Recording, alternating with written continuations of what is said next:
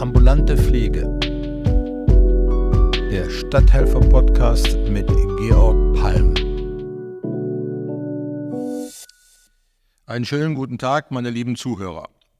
Heute bin ich zu Gast bei einer ganz interessanten Firma. Ich glaube, ich kann sie noch als Start-up bezeichnen. Es gibt sie noch gar nicht so lange.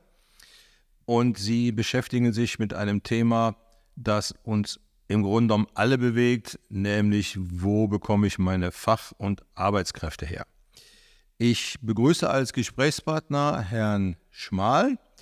Bevor ich lange Rede mache, Herr Schmal, stellen Sie sich doch bitte einmal selbst vor. Moin Moin, Mika Schmal mein Name, ähm, Gründer und Geschäftsführer der Recruiting Butlers mit Sitz in Neumünster.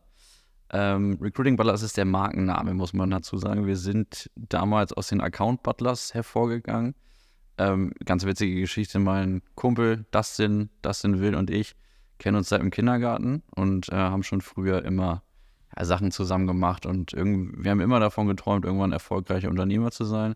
So, dann haben wir beide BWL studiert in Kiel und irgendwann nebenher haben wir halt so gesagt, komm, lass uns doch mal irgendwie was starten in diesem ganzen digitalen Bereich. So, das war, erste war ein Blog und dann haben wir für, für viele Kunden, die dann so über die Zeit kamen, einfach die, die Social Media Präsenzen betreut, uns darum gekümmert und die ein bisschen, bisschen beraten, ein bisschen gecoacht. Und daraus ist eigentlich dann, sind die Account Butlers hervorgegangen, die auch heute immer noch äh, ja, firmieren unter diesem Namen.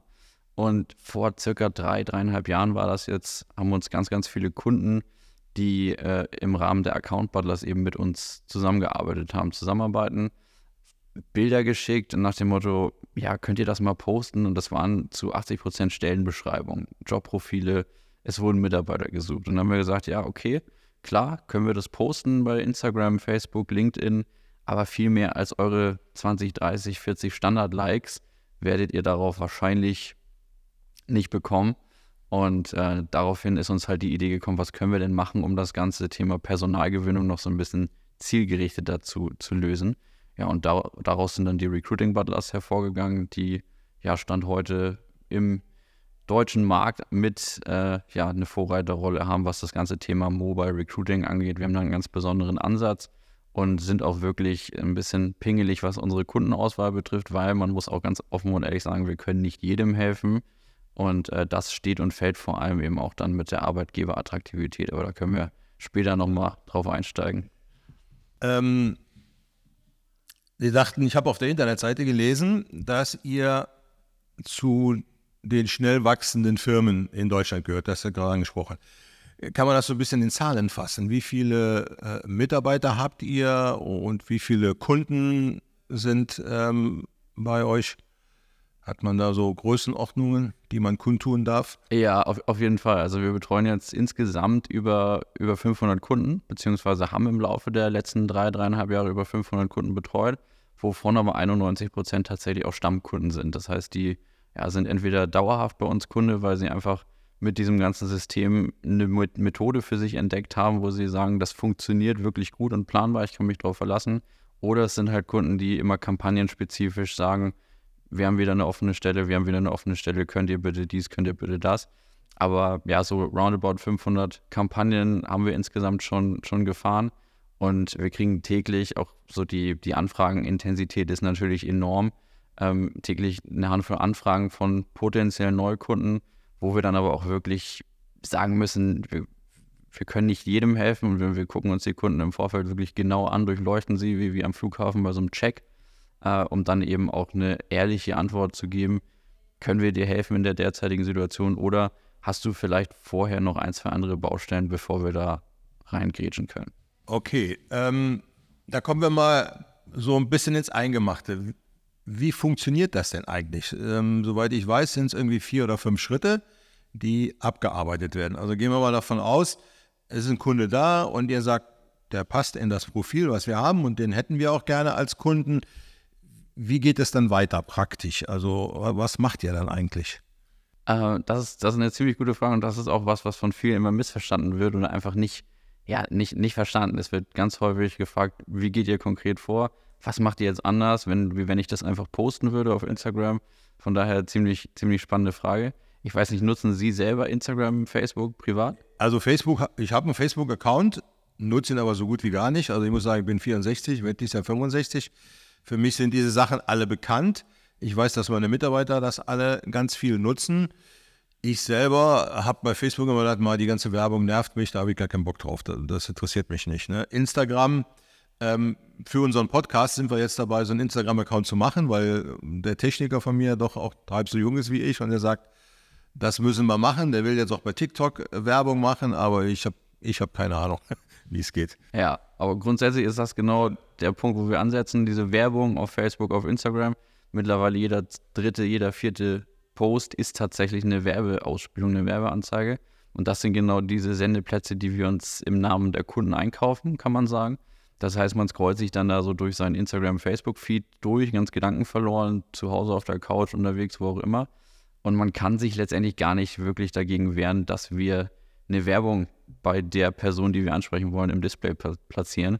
Dann müsste man Instagram, Facebook löschen oder boykottieren, aber letztendlich mit den Nutzungsbedingungen, die man da als User akzeptiert, kommt man da nicht drum rum. Und da tauchen wir eben mit einer Anzeige auf. Und eine Anzeige kann jetzt viel sein, es kann ein Bild sein.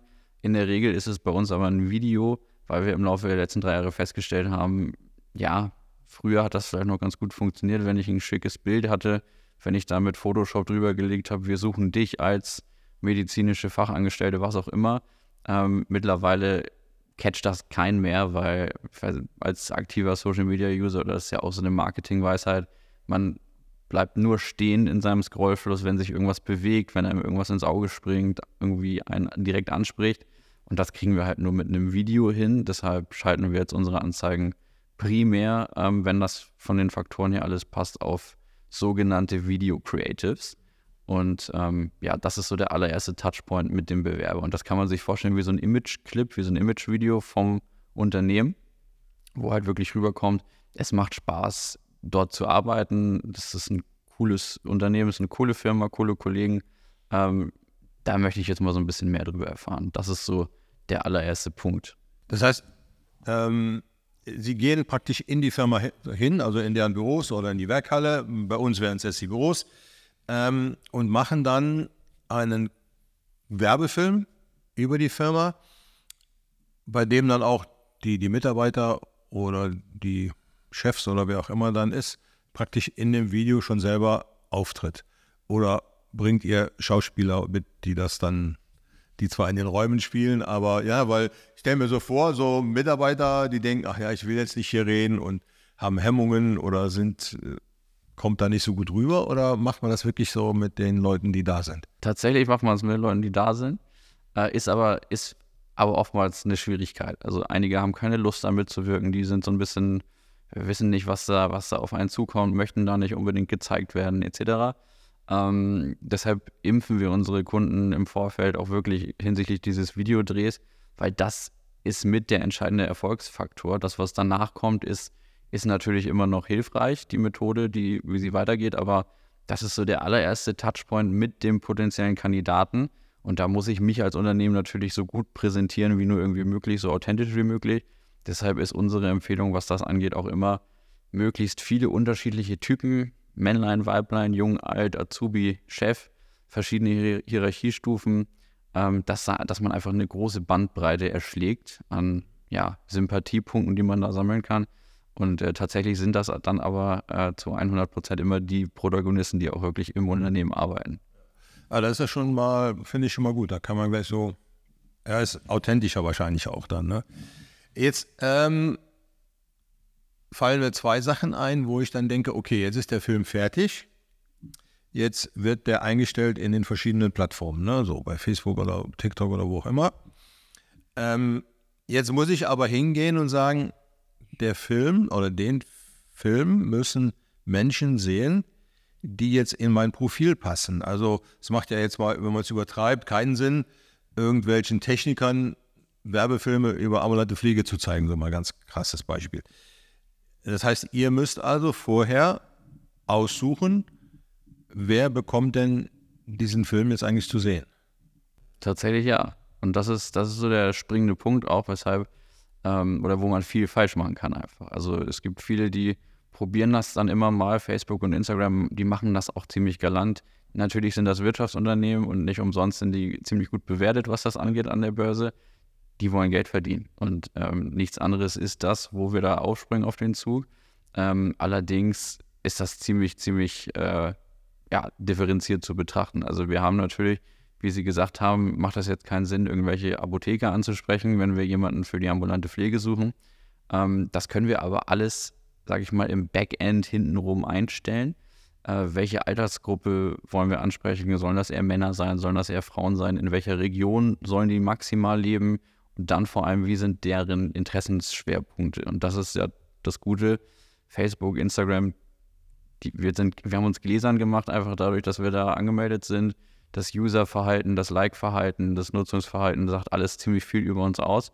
Und das heißt, wenn wir dann im Hintergrund sagen, die und die Person oder die und die Profile wollen wir ansprechen, dann äh, ist das, ist das, sage ich mal, seitens der KI und auch der, der künstlichen Intelligenz möglich, diese Anzeigen eben so zielgerichtet und detailliert an diese Person eben auszuspielen, dass man ja halt einfach sehr, sehr spitz da in den Markt geht und nicht einfach zum Beispiel ganz Neumünster mit irgendeiner Kampagne überzieht.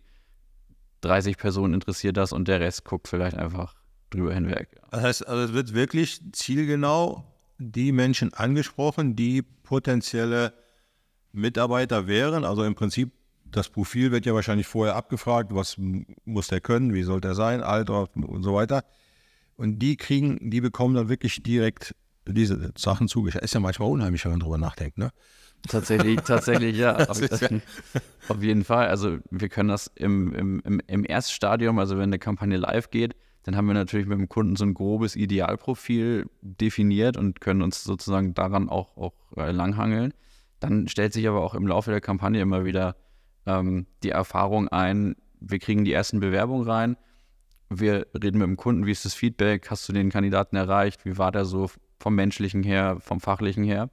Ähm, und wenn wir zum Beispiel Lebensläufe auch haben, Lebensläufe bekommen, was an sich nicht Ziel unserer Methode ist, weil wir die Hürde so gering halten wollen wie möglich, aber hintenrum gibt es immer noch viele Kunden, die einfach mal einen Lebenslauf gesehen haben wollen, was auch vollkommen in Ordnung ist.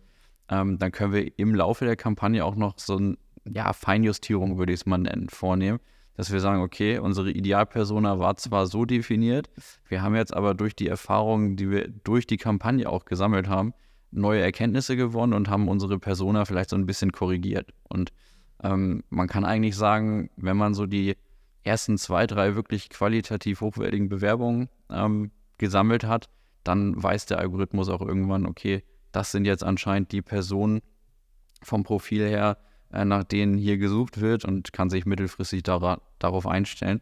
Das heißt, mit zunehmender Kampagnendauer verbessern sich die Ergebnisse meistens ganz, ganz automatisch.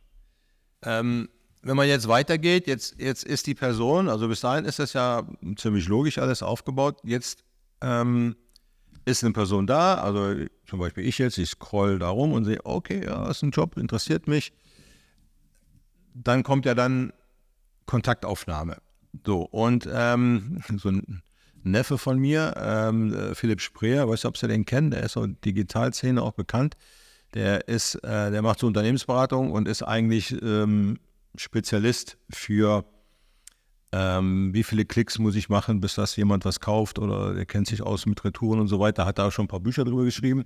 Und der hat mir mal gesagt, naja, das ganze Bewerbungsgedöns kannst du eigentlich so, wie man es kennt, wegwerfen. Also kein Mensch will mehr lange Lebensläufe schicken. Das ist alles für diejenigen, die sich bewerben, alles sehr mühselig. Ähm, dann schickst du eine Bewerbung und dann wird der eingeladen, dann weiß der nicht, wo sitze ich dann und dann sitzen da irgendwie zwei, drei Leute, wie bei so einem Verhör, sagt er immer, ne, und quetschen dich aus. Er sagt, diese ganzen Geschichten kannst du eigentlich alle vergessen, wenn du neue Leute haben willst. Ne? Und ähm, das wird ja wahrscheinlich hier genauso sein. Also man muss ja jetzt versuchen, diesen Kontakt herzustellen mit relativ wenigen äh, sag mal, Klicks oder mit relativ wenigen Input von demjenigen, der eine Stelle vielleicht sucht. Und der Arbeitgeber muss halt mit relativ wenig Informationen zufrieden sein, bevor es zum ersten Gespräch kommt. Oder sehe ich das anders? Nee, da, da sprechen Sie was an, was, was tatsächlich ein Problem ist. Also ähm, unser Ansatz ist natürlich, wir sind Kontaktvermittler. Wir versuchen irgendwie das Unternehmen im Bereich der sozialen Medien so attraktiv zu positionieren, dass ein potenzieller Bewerber sagt, okay, cool, gucke ich mir zumindest mal an, ich werfe da mal meinen Hut in den Ring. Und das muss natürlich ziemlich, ziemlich schnell gehen. Also wir sind jetzt wieder beim Beispiel, wir scrollen uns irgendwie nach Feierabend durch unseren Instagram-Feed, sehen da ein, zwei Fotos äh, von, von unseren Fußballkumpels, die gerade auf Mannschaftsfahrt äh, auf Mallorca sind, ein, zwei Katzenbilder, was auch immer. Und auf einmal, zack, kommt dann eine Anzeige. Die ist cool gemacht, das Video spricht mich irgendwie an. Ja, natürlich klicke ich da drauf, schau mal, was, was da so gibt dahinter, was, was da zu bieten äh, ist, was das Unternehmen anbietet, etc. Und dann ist halt jetzt immer die Frage, ich sehe das ganz häufig mittlerweile, Unternehmen und auch keine, keine Kleinunternehmen ähm, schalten Anzeigen, ob das jetzt auf dem Video ist oder was auch immer, ähm, und verlinken dann diese Anzeigen mit ihrer Karriereseite, mit ihrer ganz normalen Karriereseite. Dann habe ich nämlich auch mal, klicke aus, aus Berufsgründen natürlich auf jede Anzeige, ja. die ich sehe. und dann habe ich mich auch einfach mal darauf geklickt. Und was ich ganz häufig leider sehen muss, ist, ich lande auf der Karriereseite und ich werde gefragt, hier bitte den Lebenslauf hochladen. Und da habe ich mich dann auch mal gefragt und auch hier im Team haben wir das mal kritisch diskutiert. Ich habe keinen Lebenslauf auf dem, auf dem Handy dabei, der irgendwie aktuell ist und gepflegt ist. Meine ganzen Kollegen, Kolleginnen haben das auch nicht. Freundeskreis mal gefragt, kein Mensch hat seinen Lebenslauf auf dem Handy, dann ist der Bewerbungsprozess an der Stelle leider schon beendet. Und genau das ist ja tatsächlich auch das, wo wir ein bisschen einen anderen Ansatz fahren ähm, dass wir halt sagen, okay, wir lassen den Bewerbern ein ganz kurzes Bewerberquiz durchlaufen, wo in drei, vier, maximal fünf Fragen kurz abgecheckt wird, hast du die notwendigen Qualifikationen, abgeschlossene Berufsausbildung, Führerschein, bist du kommunikativ, hast du Höhenangst, was auch immer wichtig ist für die, für die Stellenbeschreibung. Und dass es dann halt wirklich aus Kontaktformular geht, wo es darum geht, ey, Name, E-Mail-Adresse, Telefonnummer. Oftmals ist die E-Mail sogar optional, weil wir immer sagen, ruft die Leute an, dann könnt ihr äh, am besten entscheiden, ist das was für euch oder ist das nichts? Muss man da weitere Schritte einleiten oder sagt man am Telefon einfach schon nett äh, dem Kandidaten oder der Kandidatin ab? Und ähm, das ist aber oftmals tatsächlich in der Praxis äh, ein Problem. Also wir sind, wir sehen uns als Kontaktvermittler, wir stellen den Kontakt zwischen dem potenziellen Kandidaten und dem Unternehmen her. Und ähm, an sich ist unser Job da erledigt. Und dann ist das Unternehmen sozusagen am Drücker und muss schauen, dass man diesen Elfmeter ohne Torwart irgendwie verwandelt.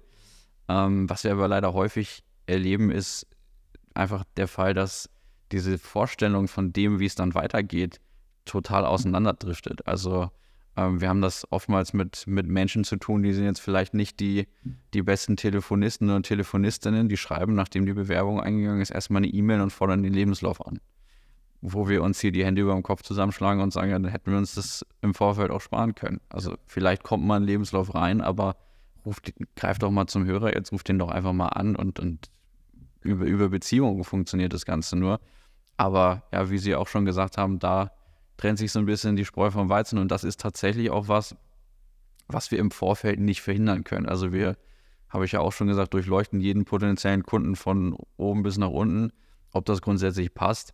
Aber ja, wir rutschen meistens in unsere Aufträge da über die Geschäftsführungsebene, über die äh, obere HR-Ebene rein. Und letztendlich mit der operativen Umsetzung des Ganzen sind dann andere Leute betraut. Die wurden vielleicht nicht wirklich abgeholt vom, vom Unternehmen, von der Geschäftsführung, was auch immer, und sehen sich dann auf einmal mit uns und unserer Methode und mit den Bewerbern konfrontiert und wissen gar nicht, wie sie, wie sie handhaben sollen. Das heißt, da sind wir oftmals auch dann in der Rolle zu sagen, wie geht ihr eigentlich jetzt mit den Bewerbern um? Und auch, wie Sie schon gesagt haben, die Zeiten haben sich tatsächlich geändert. Mittlerweile ist es eigentlich nicht mehr angebracht, da so eine Art Assessment Center draus zu machen und einen Kandidaten sich antanzen zu lassen, kommen zu lassen, den ins Kreuzfeuer zu setzen mit vier, fünf Abteilungsleitern. Da hat keiner Bock drauf. Ja, das, wie gesagt, das äh, denke ich auch. Also vor allen Dingen, wir, wir sind ja auch in einem Verdrängungswettbewerb. Es ist ja nicht so, dass man jetzt sagt, man kann jetzt mit einer Personalsuche, wie auch immer sie geartet ist, den, den Fachkräftemangel oder den Arbeitermangel heben, sondern ich werbe Leute irgendwo ab, weil die wenigsten Menschen, die jetzt aus so einem Job dann bewerben oder so, sind vielleicht arbeitslos, sondern sind vielleicht unzufrieden mit ihrem Job oder so. Ne? Das, äh, das ist tatsächlich die Zielgruppe Nummer eins. Also die, die Leute, die arbeitslos sind oder auf der Couch sitzen, zu Hause am Strand sind und Chips essen, die sind das wahrscheinlich aus einem guten Grund, muss man leider einfach so sagen. Ähm, und ja, natürlich kann auch mal jemand äh, arbeitssuchend sein, weil er sich vom Arbeitgeber getrennt hat. Auch das ist möglich, aber in der Regel gehen wir natürlich, Sie haben das angesprochen, Verdrängungswettbewerb auf Mitarbeiter von unseren Konkurrenten. Und deshalb ist auch immer ganz spannend zu fragen, das ist auch mit die allererste Frage, wer ist dein Konkurrent in, in deiner Branche, in deiner Nische? Hast du vielleicht auf der anderen Straßenseite ähm, gegenüber direkt denjenigen sitzen, der vielleicht ein bisschen besser zahlt, einfach ein cooleres Betriebsklima hat etc., dann wird es auf jeden Fall schwierig. Ja. Und äh, witzigerweise sind es aber oftmals die Unternehmen, die sich am lautesten beklagen über den Fachkräftemangel und über darüber, dass alles so schlecht ist und die Mitarbeiter alle gehen und keine mehr nachkommen. Das sind oftmals die, die auch nicht so zu 100 Prozent bereit sind, sich dem Markt anzupassen und, und mal die, die neuen Spielregeln zu akzeptieren. Von daher, ja, da müssen wir dann auch immer leider den Spiegel vorhalten und sagen, schau mal an, wie es, wie es dein Marktbegleiter, dein Konkurrent macht. Und mich wundert es nicht, warum der vielleicht ein bisschen besseren Zulauf hat. Und letztendlich muss man dieses Thema Verdrängungswettbewerb auch ja, so, so krass bezeichnen. Das ist ja in vielen Branchen oftmals so ein bisschen, äh, ja, wird man da ein bisschen schief angeguckt, wenn man sagt, du musst von deinem Konkurrenten die Leute abwerben, anders wirst du nicht bestehen weil dann immer ein auf, ach, wir sind doch, müssen doch alle am gleichen Strang ziehen und, und Co. gemacht wird, aber letztendlich ist jeder für sich selber verantwortlich und muss halt gucken, wo er, wo er bleibt. Letztlich ist es so, ja. Ähm, dann müsstet ihr ja im Prinzip auch noch hingehen und ähm, eine Beratung machen, wie dann praktisch mit den Kontakten, die dann entstehen, umgegangen wird. Also es ist ja für euch auch im Grunde genommen blöd, wenn dann die ganze schöne Vorarbeit gemacht wird und die machen dann die Kontaktaufnahme in einem weniger äh, günstigen Licht, dass man denen das vorher dann beibringt. Ihr müsst dann das so und so machen und damit auch der Erfolg bleibt, weil es ist ja für euch wichtig. Ne? Nimm mal an, ich mache so eine tolle Kampagne und er kriegt auch einen Haufen guter Bewerbungen und versaut es damit, indem er dann in die alten Strukturen fällt. Dann heißt es ja dann nicht, ich mit meinen alten Strukturen habe den Fehler gemacht, sondern Recruiting Butler, ja, alles, was die schicken, taugt ja nichts. So, ne? Das ist ja dann das, was man dann gerne wegschiebt, ne? So, nicht von der eigenen Tür aus die kehren, sondern nur der andere. Also das wäre ja für euch ja auch eine wichtige Arbeit dann, ne? Tatsächlich, ja, haben wir, haben wir ganz am Anfang festgestellt, wir liefern Bewerber, die sind auf, auf dem Papier her vom Quiz, was wir da zu dem Standpunkt dann beurteilen können, gut und vielversprechend und dann, ja, heißt es vom Kunden, ja, ich habe den nicht erreicht. Und dann fragen wir, wie oft hast du ihn angerufen? Ja, ich habe es einmal probiert. Und dann, ja, haben wir alles die Erfahrung gemacht.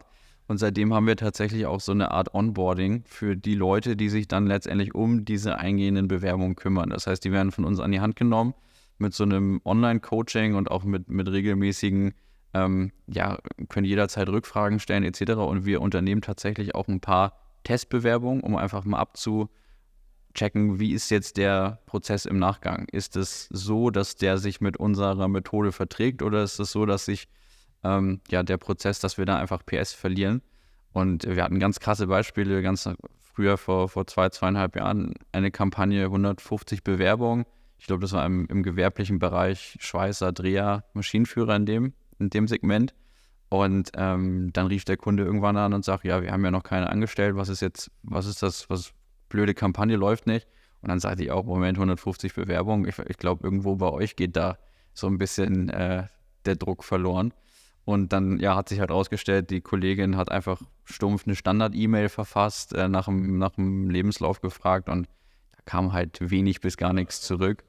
Ähm, was aber tatsächlich auch symptomatisch ist, das Thema Lebenslauf ist immer, es gibt entweder die, die wollen ihn unbedingt und die machen auch nichts, ohne ihn nicht zu haben.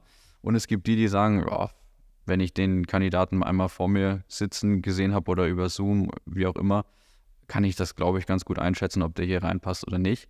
Ähm, aber auch für die, die vielleicht noch so ein bisschen konservativer ticken und unterwegs sind, die unbedingt einen Lebenslauf wollen, sie kriegen ihn im allerersten Schritt bekanntlich nicht. Also die Anzeige wird ausgespielt. Man kriegt vier, fünf Antworten auf Quizfragen, die man natürlich festlegen kann. Und man kriegt die Kontaktdaten und mit ganz viel Liebe noch eine E-Mail. Da ist jetzt noch kein Lebenslauf in Sicht unsere Empfehlung, was das angeht, für die ganz alten äh, Verfechter, die da wirklich noch den Traditionen verpflichtet sind. Ähm, funktioniert tatsächlich auch ganz gut nach dem telefonischen Erstgespräch. Und wenn das dann auch gut war, dass man sich mit dem Kandidaten irgendwie geeinigt hat, nach dem Motto, du kommst jetzt nächsten Mittwoch vorbei, Vorstellungsgespräch und dann schnacken wir mal in Ruhe zusammen. Ähm, dass man diese Zeitspanne zwischen, wir haben telefoniert und uns verabredet zum Vorstellungsgespräch in der nächsten Woche, dass man die Zeitspanne dann mit so einer kleinen Hausaufgabe für den Kandidaten füllt. Du, pass auf, wäre super, wenn du uns nächste Woche einfach mal deine Unterlagen, dein, dein Lebenslauf wird schon reichen, mitbringst. Und was wir jetzt ganz neu austesten für diejenigen, die es ähm, ja, einfach nicht lassen können mit dem Lebenslauf, ähm, ist so eine Art Lebenslaufgenerator. Das quasi der ähm, Kandidat, der nach dem telefonischen Erstgespräch sich immer noch eignet und man sich auf ein Vorstellungsgespräch einigt, dass der nochmal vom Unternehmen eine Art Fragebogen zugeschickt bekommt und in fünf bis zehn Minuten einfach durch Eingabe der Daten mehr oder weniger seinen Lebenslauf ersetzt. Weil, wenn wir ehrlich sind, wir sprechen in der Regel eben die passiv suchenden Leute an, passiv suchende Fachkräfte, die vielleicht noch gar nicht wissen, dass sie aktiv auf der Suche sind oder dass sie einfach offen für neue Arbeitgeber sind.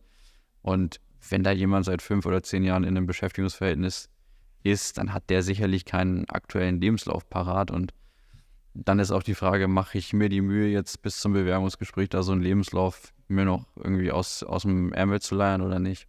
Also ich finde bei uns, also ich noch Jobs gesucht habe, da war das ja gang und gäbe. Mittlerweile verzichten wir eigentlich ganz drauf, weil ich finde es immer ganz interessant, wenn sich ein Bewerber oder Bewerberin mir einfach ihre Geschichte erzählt. Also gar nicht so in Papierform mir vorlegt, sondern ich dann nochmal fahre, erzähl mal, was hast du denn so in letzter Zeit gemacht? Wo bist du denn gewesen? Ne? So, ähm, wenn ich ein Ausbildungspapier habe und die ist halt Pflegefachkraft, ja, dann ist sie halt Pflegefachkraft. Ne? Ob sie gut arbeitet, merke ich dann nach zwei, drei Wochen. Das kann, sagt mir das Papier eh nicht. Ne? Und ob der jetzt Hauptschulabschluss oder Abitur hat oder weiß ich wo gearbeitet hat, ist mir eigentlich wurscht, ne? so im Prinzip. Und das empfinden manche immer schon als angenehmer, glaube ich. Ne? So, also dann können sie das erzählen, was sie erzählen wollen, müssen dann die Lücken, die im Lebenslauf sind, die bei uns immer ganz wichtig waren, bloß keine Lücken lassen. Ne? So. Aber als ich damals Jobs gesucht habe, fällt das jetzt bei meiner Frau wieder ein, die wird am 1.8. ist die 40 Jahre bei der Edeka. Äh, das sind ja Dinosaurier, die gibt es ja gar nicht mehr. Ne? Wer ist heute 40 Jahre in einer Firma? Oder geht irgendwo mit dem Gedanken zu einer Firma und sagt, hier bleibe ich jetzt das Mal des Lebens. Die Zeiten sind ja längst vorbei. Das heißt, ich habe immer Lücken im Lebenslauf heutzutage, ne? Und das ist halt so, ne? Was und das ist ja, das ist ja auch gar nichts, gar nichts unbedingt Negatives mehr. Und das ist, glaube ich, auch so ein bisschen, da muss, muss die Branche einfach auch mal aufwachen, die, die HR-Branche, ähm, dass man das akzeptieren muss und letztendlich, so wie Sie sagen, wir haben einige Kunden, die fahren einen ähnlichen Ansatz, die schauen sich den Kandidaten oder die Kandidatin individuell an und gucken dann, passt das menschlich vor allem erstmal und das Fachliche irgendwas hat jeder irgendwo gelernt und gerade bei größeren Unternehmen kriegt man eigentlich so gut wie jeden irgendwo unter, ähm, wenn da genügend offene Stellen sind oder genügend einfach Personalbedarf äh, da ist.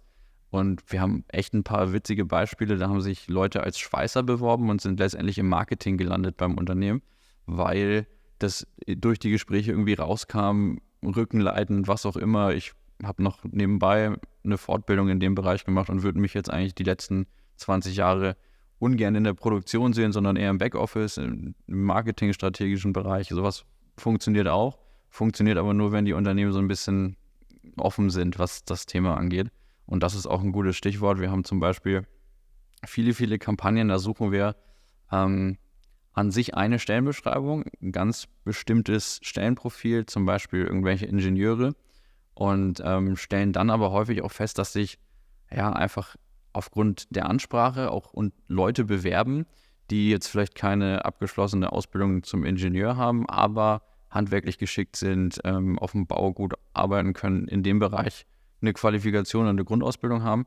Und äh, so findet man dann tatsächlich irgendwann einen Ingenieur, aber hat unterm Strich noch drei Hilfsarbeiter sozusagen gefunden, die einfach super auch andere Funktionen in dem Unternehmen ja, bekleiden können und kann so mehrere Fliegen mit einer Klappe. Und das ist ja im Grunde genommen ein wirklich gutes Argument gegen die Lebensläufe, weil diese Leute werden durch die Lücke fallen, wenn die mir vorher einen Lebenslauf schicken, weil dann schicken nur die einen Lebenslauf, die dann die Qualifikation eins zu eins erfüllen. Ja. Ne? So die anderen, die erzählen das vielleicht im Gespräch, aber die würden das nie schriftlich formulieren, die wären einfach weg. Ne? So, das ist eigentlich nochmal ein gutes Argument Das, waren, das beste Beispiel sind auch zum Beispiel Vertrieblerjobs.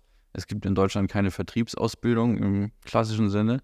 Das heißt, beim Thema Vertrieb ist irgendwo jeder ein Quereinsteiger letztendlich. Selbst wenn ich ein BWL-Studium habe, heißt das nicht, dass ich ein guter Vertriebler bin.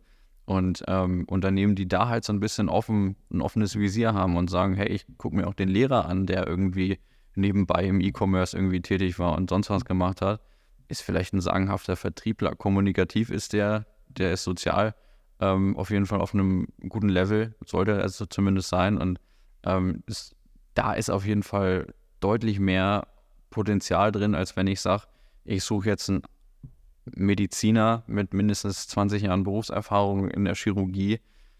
Ja, letztendlich Bewerber zaubern können wir auch nicht. Wir können nur den Markt abgrasen und ansprechen. Und äh, auch da ist es natürlich interessant zu sehen, wie viele Touchpoints habe ich mit einem Kandidaten, bis er letztendlich auch die, ja, den Schritt geht und sich bewirbt oder zumindest auch auf die Anzeige raufklickt. Das ist auch ganz spannend. Man sagt ja so mit, mit im Neukundengeschäft so mindestens sieben Touchpoints dann ist er warm und dann kann man ihn gut abschließen, äh, den Kontakt. Und in diesem Bewerber-Sinne ähm, ist es eigentlich nichts anderes. Also die wenigsten ähm, Kandidaten klicken beim allerersten Mal auf die Anzeige und sagen, wow, finde ich cool, habe ich ewig drauf gewartet, geil, let's go. Sondern das braucht schon ein zweites, ein drittes, ein viertes Mal, bis man da mal raufklickt. Äh, deshalb arbeiten wir da in der Regel auch mit unterschiedlichen äh, Videosequenzen. Das heißt, die erste Sequenz ist immer ein Ticken anders gestaltet als die zweite und dritte. Und das ist wie so ein Trichter und irgendwann fängt man die Leute quasi ein. Der letzte Punkt, der natürlich interessant ist für diejenigen, die jetzt denken, so könnte ich ja mal Personal suchen, die, die berühmte Kostenfrage. Ähm, also wenn Sie jetzt nicht genaue Zahlen nennen wollen, müssen Sie nicht, aber ähm, wie sieht es im Verhältnis aus? Also das alte Klassische waren ja Zeitungsanzeigen, gibt es ja heute immer noch, merkwürdigerweise, jede Menge. Und äh, ich habe schon mal vor, vor zwei, drei Jahren habe ich schon aufgehört, mich damit überhaupt zu beschäftigen, weil der Preis für eine Anzeige, die gesehen wird, die liegt ja bei mehreren hundert Euro, je nach Zeitung. Und dann weiß ich, die ist einen Tag interessant. Vielleicht noch der zweite Tag, wenn dann jemand sagt, auch heute ist Samstag, lese ich Sonntag, aber im Grunde ist es dann durch das Thema. Dann ist also jede Menge Geld ausgegeben mit der Hoffnung, dass da ganz wenig kommt. Ne? Kleine Anzeigen, so Stellen da, ich weiß gar nicht, warum das einer noch macht, also das halte ich für völlig überflüssig. Ähm, dann muss man natürlich die Kosten sehen, die ich selbst im Unternehmen habe, also die Personalkosten, um die Anzeige zu schreiben, die Anzeige aufgeben und diese ganzen Dinge. Ähm, habe ich dann bei Recruiting Butters ein gutes Verhältnis dazu? Kann ich sagen, das ist am Ende eigentlich günstiger, weil die Erfolgsaussichten wesentlich größer sind oder es ist generell günstiger. Und Sie sagten eben, Sie haben Stammkunden. Das heißt also, es sind Kunden, die regelmäßig Personal über Sie suchen oder nur noch über dieses System. Ähm, Gibt es denn dann ein Abo-Modell? Und das ist auch immer sehr beliebt in der Startup-Szene. Wie, wie macht ihr das? Auch eine, auch eine sehr gute Frage. Kann man, kann man ziemlich genau eingrenzen. Ähm, letztendlich gliedert sich das Ganze immer in das Werbebudget, was wir natürlich ausgeben, um uns diese Reichweite dort einzukaufen und in den Dienstleistungsanteil, der sozusagen für uns abfällt. Und wenn man das jetzt mal auf eine Stellenbeschreibung und auf ein Jobprofil bezieht, kann man sagen, das geht so ab 1500 Euro monatlich los. Ähm, natürlich macht das keinen Sinn, das mal einen Monat irgendwie auszutesten und zu hoffen, man besetzt jetzt irgendwie zehn offene Stellen oder man findet zehn neue Mitarbeiter für eine Stelle ähm, sondern man sollte das schon mindestens mal drei Monate ausprobieren. Nach drei Monaten können wir auf jeden Fall eine valide Aussage treffen, funktioniert das für dein Unternehmen oder funktioniert es vielleicht auch einfach nicht. Und wenn es nicht funktioniert, liegt es häufig nicht an der Methodik, sondern eben an dem Prozess, den wir eben schon besprochen haben, dass, sage ich mal, in der Nachbereitung der Bewerber irgendwie ein Haken drin ist. Ähm, und es geht tatsächlich rauf bis 3.000, 3.500 Euro pro Monat. Das heißt, für 1,5 kriege ich wirklich ein solides Basispaket ähm, im Bereich Mobile Recruiting, werde als attraktiver Arbeitgeber sichtbar und für 3,5 habe ich dann mehr oder weniger das rundum sorglos Paket. Da muss ich mich eigentlich um nichts mehr kümmern. Äh, da muss ich mitunter noch nicht mal mehr die Bewerber anrufen, weil wir das dann übernehmen im, im Auftrag des Kunden. Da kann ich mich dann einfach äh, zu gegebener Zeit an den Besprechungstisch setzen und der Kandidat, der mir sozusagen von den Recruiting Butlers äh, gebracht wurde, ähm, sitzt am Tisch und ich kann mich mit dem unterhalten. Also das ist so die. Aber das ist ja eine Bandbreite, die ist ja ähm, eigentlich verträglich für das Problem, was man damit löst. Auf jeden Fall. Also nicht also besetzte Stelle ist am Ende viel, viel teurer.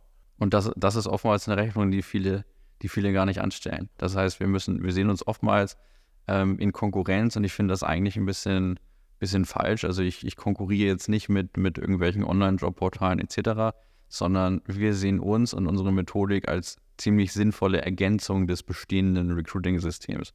Deshalb würde mir auch nie einfallen, irgendwie zu sagen, Zeitungsannoncen sind, sind schlecht oder sind nicht gut, weil und, und Online-Jobportale bringt alles nichts, sondern das mag sicherlich alles seine Daseinsberechtigung haben. Für gewisse Unternehmen mag das auch gut funktionieren.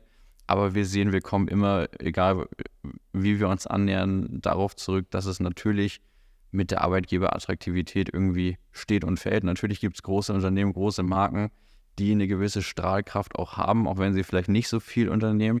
Und je jungfräulicher ich in dem Bereich unterwegs bin, je kleiner mein Unternehmen vielleicht auch ist, desto mehr muss ich eben dafür tun, dass ich trotzdem als attraktiver Arbeitgeber wahrgenommen werde und einfach da in diesem, in diesem Wettkampf mit anderen Unternehmen bestehen kann. Aber tatsächlich ist eher die Frage, ähm, gar nicht, was machen wir anders, was machen wir besser, sondern unsere Methode spricht einfach primär denjenigen an, der gar nicht aktiv auf Jobsuche ist, ähm, der eigentlich gar nicht auf diesem Bewerbermarkt sich, sich rumtreibt und äh, ist, so wie sich das die Vergangenheit tatsächlich gezeigt hat, so eine wirklich sehr gute und sinnvolle Ergänzung im ersten Schritt. Und oftmals ist es so im, im Lauf der Zeit, dass, dass viele Unternehmen dann, ja, Budgetverteilung ist auch immer so ein Thema, sind wir auch wieder in diesen traditionsreichen, hierarchischen Unternehmen, haben wir tausendfach gehört, ja, ich habe jetzt kein Budget mehr für digitale Recruiting-Maßnahmen, aber ich habe noch 20.000 für Print über. Ja, gut. Also da muss man vielleicht auch einfach mal, das erzähle ich auch bei jedem Webinar und bei jedem Vortrag, diese Strukturen aufbrechen und sich einfach den Gegebenheiten der Zeit so ein bisschen anpassen. Das bedeutet ja im Grunde genommen das, was ja in der Personalgeschichte grundsätzlich ist, es gibt einen richtig großen Umbruch in allen Bereichen. Ne? Also der eine große Umbruch ist ja der, dass man als Arbeitgeber verstehen musste, ich bin nicht mehr der, der aussucht, sondern ich bin der, der sich bewerben muss, um Leute zu finden. Ne? So ist ja im Moment die Situation, zumindest bei den meisten Jobs. Ähm, und dann eben auch diese gesamte Struktur, diese gesamte alte Struktur muss verändert werden. Ne? Also, also wie gehe ich mit den Bewerbern um, wie kalkuliere ich die, die Größen und so weiter. Das Wichtigste erscheint mir jetzt in diesen ganzen Gesprächen immer wieder äh, so ein bisschen rausgekommen jetzt, ähm, dass man schon ein attraktiver Arbeitgeber sein sollte oder in ihrem Fall jetzt auch sein muss, damit man halt eben diese Arbeit in Anspruch nehmen kann. Jetzt kommen wir mal zu dem eigentlichen Problem. Ich komme ja aus der ambulanten Pflege. So, die ambulante Pflege hat unberechtigterweise einen ziemlich miserablen Ruf. Ne? Also man hört, es wird in die Pflege reingeschoben und man hört immer, die Pflege ist schlechte Arbeitsbedingungen, schlechte Bezahlung, psychische Belastungen, Stressbelastungen, jede Menge Überstunden, all diese ganzen Dinge. Ähm, zum Teil stamm, stimmten die, zum Teil stimmen die nicht mehr. Also es gibt jetzt sicherlich so eine, so eine große Mischung, aber ich kann für relativ viele ambulante Pflegedienste sagen, wir sind da auf so einem Weg, ähm, aus dieser Geschichte rauszukommen. Ne? So eine große Geschichte, die hat sich eigentlich im letzten Jahr erledigt, als dem unser Arbeitsminister Hubertus Heil dann letztendlich im September die, das sogenannte Tariftreuegesetz ähm, auf den Weg gebracht hat und dann auch ähm, äh, scharf gestellt hat. Da geht es ja darum, dass jetzt alle ambulanten Pflegedienste, alle Pflegeheime und so weiter müssen nach einem Tarif bezahlen. Ne? Das heißt, es gibt also keine Arbeitsplätze mehr, die nicht nach Tarif bezahlt werden. So. Jetzt kann ich natürlich immer noch sagen, Tariflöhne sind auch zu niedrig, aber das ist dann auch ein Problem. Da muss sich dann bei uns in den meisten Fällen die Gewerkschaft Verdi drum kümmern. Ne? Also ich kann jetzt nicht äh, hingehen und sagen, ich habe einen Tarifvertrag, der ist mit Verdi ausgehandelt und dann sage ich, die kriegen zu wenig Geld. Also irgendwo muss man ja dann so ein bisschen die Kirche im Dorf lassen. Das heißt also zumindest die finanzielle Sache ist in den meisten Sachen geregelt. Jetzt kommt aber diese berühmte Attraktivität, die man jetzt heute so hat, so vier Tage Woche, Work-Life-Balance, ne, so der berühmte Satz von Frau Nahles, ne, Wir sind ja kein Freizeitvermittler, sondern Arbeitsvermittler im Jobcenter. Ja? Und, und all so eine Geschichten. Wie, was, oder andersrum, wann bin ich ein attraktiver Arbeitgeber? So, mal ganz pauschal. Das ist wahrscheinlich im Einzelfall ein bisschen, äh, kann es abweichen, aber wann ist man das denn eigentlich so? Oder wann werde ich so empfunden?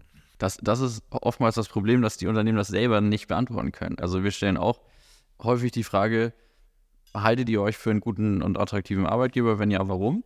Und dann kommt oftmals immer viel Gestottere und wenig Werthaltiges. Und dann ist es eigentlich immer an der Zeit, und das machen wir mit 80 Prozent unserer Kunden tatsächlich, also Leute, die signalisieren, wir machen das, wir probieren das mal aus, die sind ja schon einen deutlichen Schritt weiter als die, die sagen, nee, wir buchen hier weiter unsere Zeitungsanzeigen ähm, und hoffen, dass sich der ein oder andere dann mal bei uns verirrt. Und dann machen wir noch ein Assessment Center mit, ja, so viele Bewerber wird man nicht zusammenkriegen, aber also diese Tradition muss man halt wirklich aufbrechen.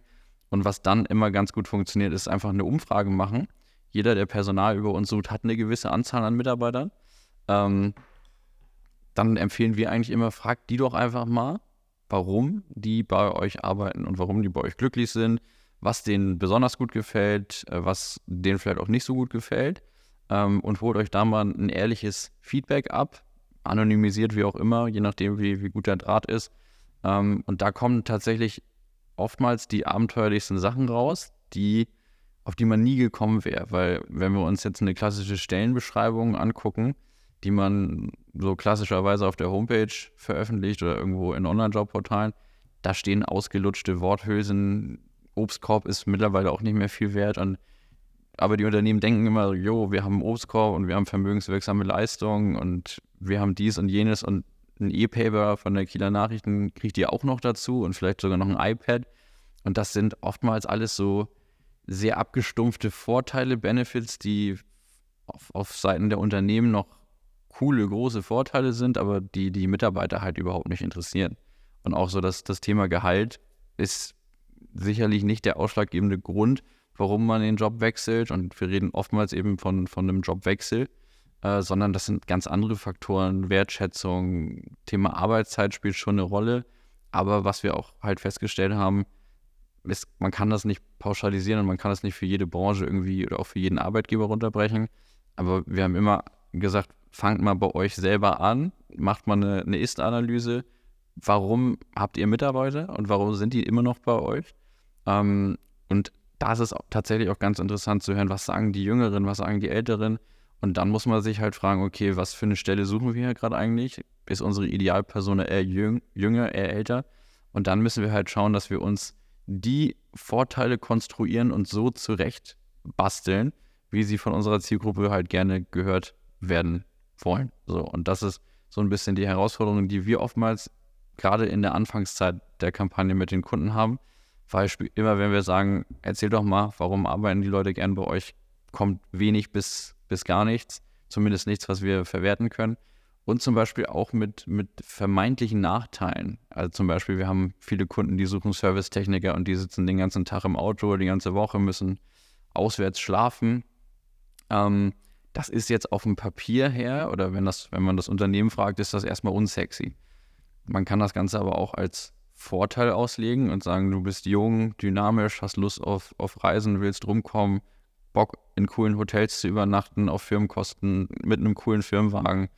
Ähm, zack, ist das eine ganz andere, ist das ein ganz anderes Umfeld, wo wir die Anzeige da ausspielen und äh, wir kriegen natürlich deutlich besseren Zulauf. Also man kann auch Vorteile, äh, Nachteile, vermeintliche Nachteile als Vorteil verpacken und äh, sich dann eben die Leute rausholen und rauspicken, die man da dann eben mit erreicht. Also das ist schon dann auch die Aufgabe unseres Marketings sozusagen, das dann so hinzudichten und hinzubasteln, dass sich das trotzdem, dass es vielleicht aus der subjektiven Wahrnehmung ein Nachteil ist, äh, für einige auch als Vorteil darstellt.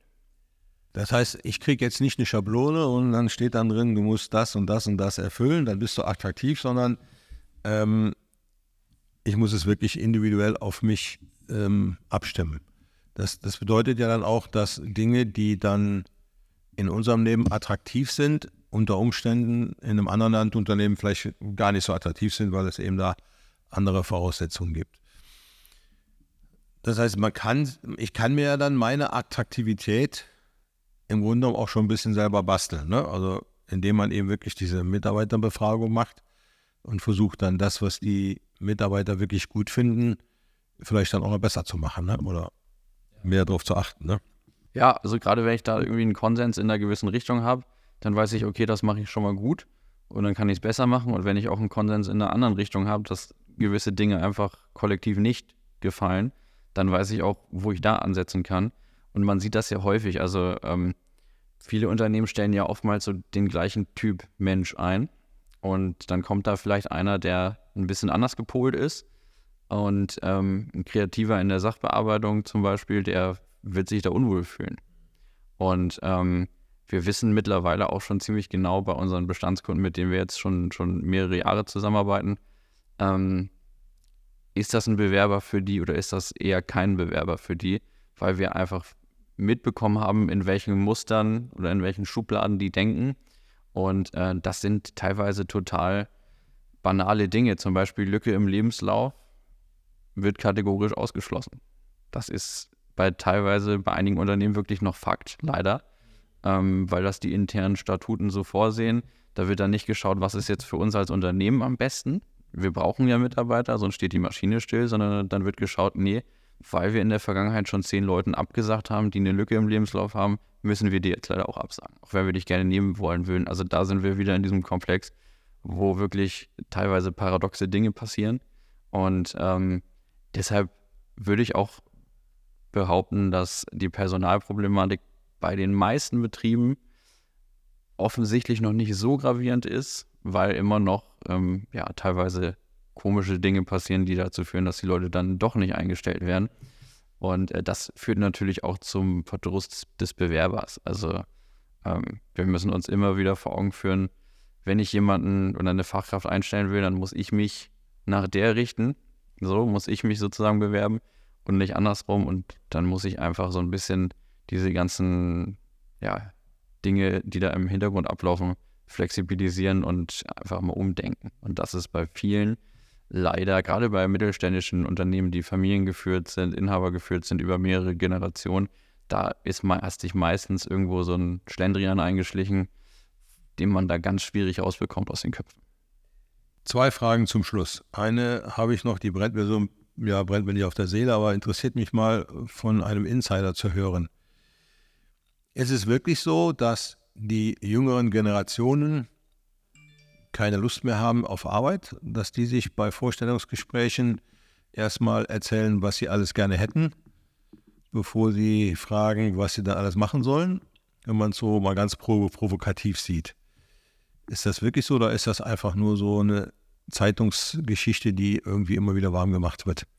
Mm, teils, teils. Also gerade die jüngere Generation ist schon, schon schwierig.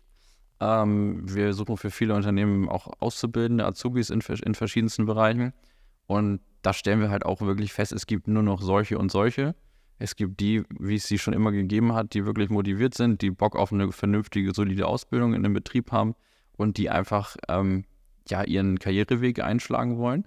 Es gibt mittlerweile aber auch die, und die gab es früher, glaube ich, tatsächlich weniger, die ja, so ein bisschen frech handeln, nach dem Motto, sich da hinsetzen, was kann ich hier rausholen? Wenn ich hier nichts raushole, dann gehe ich halt eine Haustür weiter und probiere da mal mein Glück.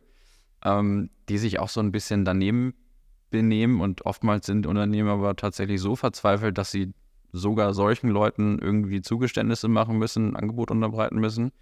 Ähm, das hat sich schon radikalisiert, diese Situation. Das ist oftmals auch, ähm, ich würde mich jetzt mit meinen 26 Jahren nicht als alt bezeichnen, aber ich bin schon auch teilweise verblüfft, was jüngere Generationen sich rausnehmen und erlauben, trauen, was ich mich niemals äh, getraut hätte. Äh, von daher, das ist schon, schon ein Thema. Erleben wir auch immer wieder. Wir haben ja auch regelmäßig dann ähm, Feedback-Gespräche mit unseren Kunden, weil wir halt eben genau beobachten, wie läuft der weitere Prozess dann entsprechend ab. Und ähm, da hören wir teilweise auch abenteuerliche Sachen, gerade bei der jüngeren Generation auffällig, Bewerbungsgespräche werden ausgemacht, werden vereinbart, werden dann aber ja, einfach nicht wahrgenommen. Es wird nicht, äh, es wird nicht abgesagt, die sind dann nicht mehr erreichbar für das Unternehmen. Sowas passiert nicht selten, muss man sagen. Ähm, und ja, häufig ist es tatsächlich auch, dass man ähm, noch gute Azubis findet, aber es ist halt lange nicht mehr die Auswahl, die man, die man vielleicht früher hatte. Und äh, ja, das ist eigentlich symptomatisch für, für jeden Altersbereich. Also auch diese, ähm, diese Quantität kann man quasi, findet man eigentlich in keinem Bereich mehr. Und deshalb ist es so wichtig, dass man dann eher auf Qualität optimiert, dass man wirklich dem Menschen eine Chance gibt an sich als solches, ohne eben zu sagen, ja, du hast aber zwei Jahre zu wenig Berufserfahrung aus unserer Sicht, weil letztendlich hat sich das auch nur mal irgendjemand ausgedacht. Ähm, du musst mindestens fünf Jahre Berufserfahrung haben und drei sind jetzt schlecht. Aus welchem Grund? ja. ähm, aber ja, mit den Jüngeren ist das schon so eine Sache. Und die letzte Frage, mal so ein Blick in die Zukunft. Wie sieht denn unter unser Arbeitsmarkt in fünf oder zehn Jahren aus? Wo laufen wir hin? Laufen wir wirklich in eine schwierige Katastrophe, dass man wirklich viele Arbeitsgeber sich stark verkleinern, zumachen, weil sie einfach keine Leute mehr finden? Oder wird sich das wieder irgendwann beruhigen? Kriegen wir doch genug Leute aus dem Ausland oder? Ja, es, es wäre wünschenswert. Also wir haben mit, mit, äh, mit äh, Auslandsfachkräften tatsächlich auch sehr gute Erfahrungen gemacht. Wir haben viele Betriebe, die haben in Deutschland so sehr spezielle Stellen, Elektriker, ähm, nicht mehr besetzen können, haben keine Leute mehr gefunden. Wir haben hier ein Jahr lang Anzeigen geschaltet und auch da war die Performance, ja, sage ich mal, durchwachsen. Da hat sich mal der ein oder andere gefunden, aber dann ist dann hinten raus, hat es wieder nicht funktioniert, weil zu wenig Geld oder kein Dienstwagen. Und es gibt viele Gründe, die dazu führen, dass man sich nicht einig wird mit einem eigentlich ähm, guten potenziellen Arbeitnehmer.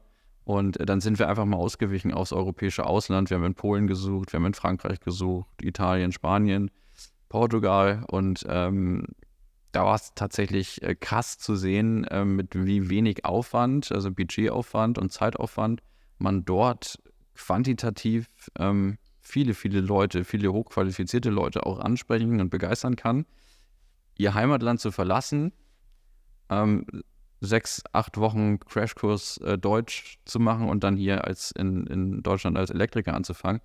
Da haben wir auf jeden Fall deutlich bessere Ergebnisse erzielt, als ähm, ja, wenn wir nur regional gesucht haben. Ähm, das macht auf jeden Fall Hoffnung und äh, wir sind mit den Kunden nach wie vor im, in engem Kontakt und ich glaube, der ähm, älteste Arbeitnehmer, der jetzt sozusagen aus dem Ausland hier einmal rüber gewechselt ist nach Deutschland, ist jetzt seit guten zweieinhalb Jahren in Amt und Würden und ist immer noch ähm, glücklich und der Arbeitgeber ist glücklich. Und ähm, grundsätzlich erleben wir aber auch momentan äh, diesen Umbruch, den Sie angesprochen haben. Also wir haben viele, viele ähm, Ansprechpartnerwechsel im Bereich Personal, was erstmal für mich positiv ist. Also wenn jemand, jemand da ist, der Mitte 60 ist, der mit dem Computer nicht wirklich viel zu tun haben will und mit Social Media schon gar nichts, der eigentlich nur noch auf die Rente wartet und da die Zeitungsanzeigen verwaltet. Um den bin ich nicht böse, wenn wenn seine berufliche Laufbahn dann sozusagen endet, weil das sind Leute, die behindern das Ganze. Ähm, aber tatsächlich ist da auch ganz, ganz häufig, haben wir jetzt die Erfahrung gemacht, wenn Jüngere nachkommen, die wirklich Bock haben, nochmal was zu reißen, die, scheit, die landen dann immer auf dem, auf dem Boden der Tatsachen, wenn es Richtung Geschäftsführung geht. Ja, nee, wir machen das schon immer so, wir versuchen das jetzt erstmal so weiter. Und ähm, witzigerweise sind das oftmals die Unternehmen, die sich dann ein Jahr oder anderthalb Jahre später ähm, wieder unter personeller Neubesetzung bei uns melden mit gefalteten Händen nach dem Motto, jetzt bitte, bitte, jetzt müsst ihr uns wirklich helfen, wo wir dann auch immer nur belustigt schmunzeln können oder sagen, hättet ihr auch mal ein Jahr früher drauf kommen können. Ähm, das heißt, ich, ich würde behaupten, das geht bei uns, zumindest in Deutschland, schon in die Richtung, dass wir da noch vor einer, vor einer riesen Herausforderung stehen, äh, gerade im Bereich Fachkräfte. Es gibt immer weniger, viele Leute gehen ins Ausland studieren oder ja, machen halt irgendwie sich einen Faulen auf der, am Strand und gehen jetzt nicht wirklich ins Erwerbsleben rein. Mhm. Und ich glaube, es geht mittelfristig eher Richtung Personalabbau und schauen, dass man sich eine relativ kleine Schar an Mitarbeitern ähm, um sich, um sich äh, hält, die aber wirklich hochqualifiziert sind, als vielleicht 50, 60, 70 Mitarbeiter zu haben, von denen du die Hälfte eigentlich auch zu Hause lassen könntest, weil der Output null ist. Also ich würde behaupten, ähm, und das ist auch nicht schlimm, ich habe es selber auch in einigen Unternehmen mitbekommen, oftmals wird da einfach nur verwaltet und pünktlich der Stift fallen gelassen und ja, um die, also aus rein wirtschaftlichen Erwägungen, bin ich dann auch nicht traurig. Und vielleicht erleben wir dann im, im Arbeitsmarkt auch wieder mal eine Situation, wo man durch diese, durch diesen Umbruch, durch diese Flexibilisierung einfach mehr Auswahl hat, sich dann auch wirklich die, die Kronjuwelen dann auszusuchen. Und dann kommt es natürlich wieder vermehrt darauf an, wie attraktiv bin ich. Gebe ich hier irgendwie eine Vier-Tage-Woche, ähm, habe ich flexible Arbeitszeiten, kann ich Homeoffice machen, was auch immer. Das wird dann natürlich noch deutlich wichtiger. Erstmal recht herzlichen Dank für Ihre Zeit und das Gespräch. Gerne.